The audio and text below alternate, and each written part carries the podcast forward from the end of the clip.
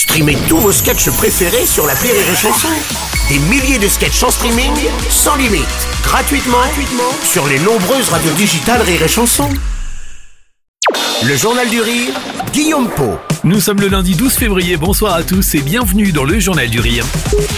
Il y a tout juste deux ans, vous étiez plus de 2 millions à découvrir au cinéma Maison de retraite. Le film porté par Kev Adams mettait en scène Milan, un orphelin qui a grandi en foyer. Le jeune homme se retrouvait contraint d'effectuer des travaux d'intérêt général dans un EHPAD. Il découvrait alors l'univers des personnes âgées avant de s'investir auprès d'elles. Mercredi, deux ans plus tard, sort la suite de Maison de retraite. Aux côtés de Kev Adams, on retrouve un casting prestigieux. Jean Reno, Daniel Prévost, Michel Jonas ou encore Jarry, Chantal Latsou et Amanda Lear sont réunis. Cette fois, Milan, lui, a créé son propre foyer avec l'idée d'accueillir à la fois des personnes âgées et des enfants orphelins. Mais le foyer, lui, est menacé de fermeture. La résidence est alors contrainte de transférer ses pensionnaires dans un luxueux établissement. Une fois arrivés sur place, les seniors vont être perturbés et se livrer à une guerre sans merci. On en fait quoi des nouveaux?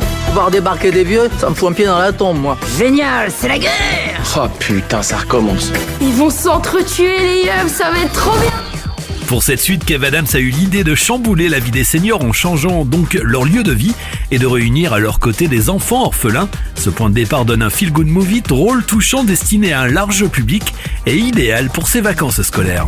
Je trouve qu'il y avait l'idée de faire un film intergénérationnel où tout le monde, avec euh, finalement différentes euh, tranches de, de, de générations qui peuvent chacun y trouver euh, leur compte et, et hmm. différentes manières de, de, comprendre le film. Donc, ouais, il y, y, en a pour tout le monde en fait. Il y a des blagues, il y a de l'émotion, il y en a pour tout le monde. Tout le monde peut être touché et, et peut adhérer à cette histoire. Et c'est un film qui se partage tout simplement. Ce nouveau volet de Maison de retraite reprend les mêmes codes, les mêmes ingrédients qui ont fait le succès du premier film.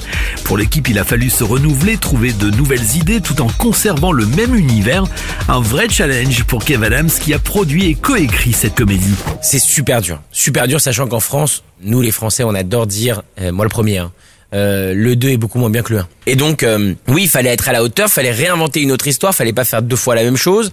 Euh, et en même temps, fallait garder les thèmes et les émotions que les gens avaient vécues dans le premier, c'est-à-dire parler de transmission, parler de l'isolement de nos personnes âgées, et, et, le tout sans le faire dans un film sombre, dur, morose. L'idée, c'était de faire ça dans une comédie qui soit joyeuse, qui soit colorée, mais qui fasse passer de vrais messages.